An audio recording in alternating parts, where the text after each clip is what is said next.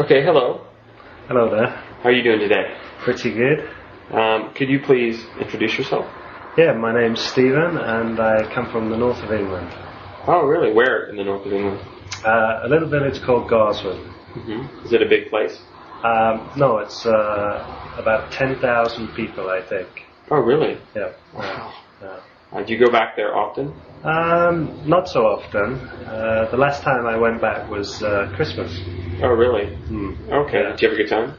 Yeah, it was very nice. I saw friends and family and uh, did the usual Christmas things. Mm-hmm. What, what actually? What are the usual Christmas things? Oh, I guess uh, a lot of eating, a lot of drinking, a lot of laughing, uh, Mhm. just general fun and games, I guess. Oh, great. How many of your family members still live in this town? Um, well, they don't actually. Um, my mum and dad live in the town, um, and my brother and sister actually live pretty close to this town. Um, so my family's all in that general area.